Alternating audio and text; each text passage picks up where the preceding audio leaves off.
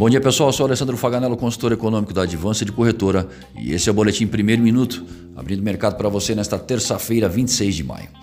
O índice Dow Jones Futuro opera em alta de 2%, na Europa, Frankfurt, alta de 0,65%, e na Ásia, o CSI 300 da China encerrou em alta de 1,13%. O comportamento do dólar ante as principais moedas no exterior é de baixa de 0,5%.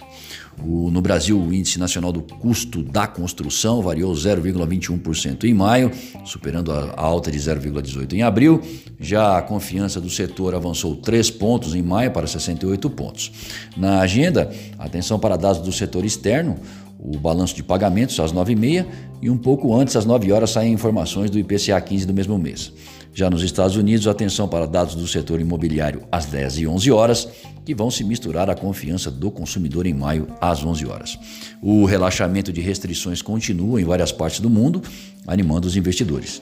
Esse rally de otimismo não significa que os problemas terminaram, apenas que estão sendo superados gradualmente. O petróleo segue em recuperação, ao passo que a Espanha avisa que irá permitir visitantes estrangeiros.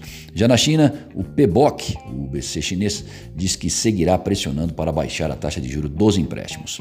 Sinalização de abertura para o dólar é de baixa no início dos negócios. Já graficamente, Guaciro Filho, nosso consultor técnico, faz as seguintes observações. Para o dólar. A queda de 1,64% fortalece a linha de tendência de baixa configurada desde a semana passada. A busca no suporte piso de 5,3486 é observada com atenção. O volume de negócios baixo, devido ao feriado americano, traz incertezas quanto à confirmação de uma tendência baixista na, cotação.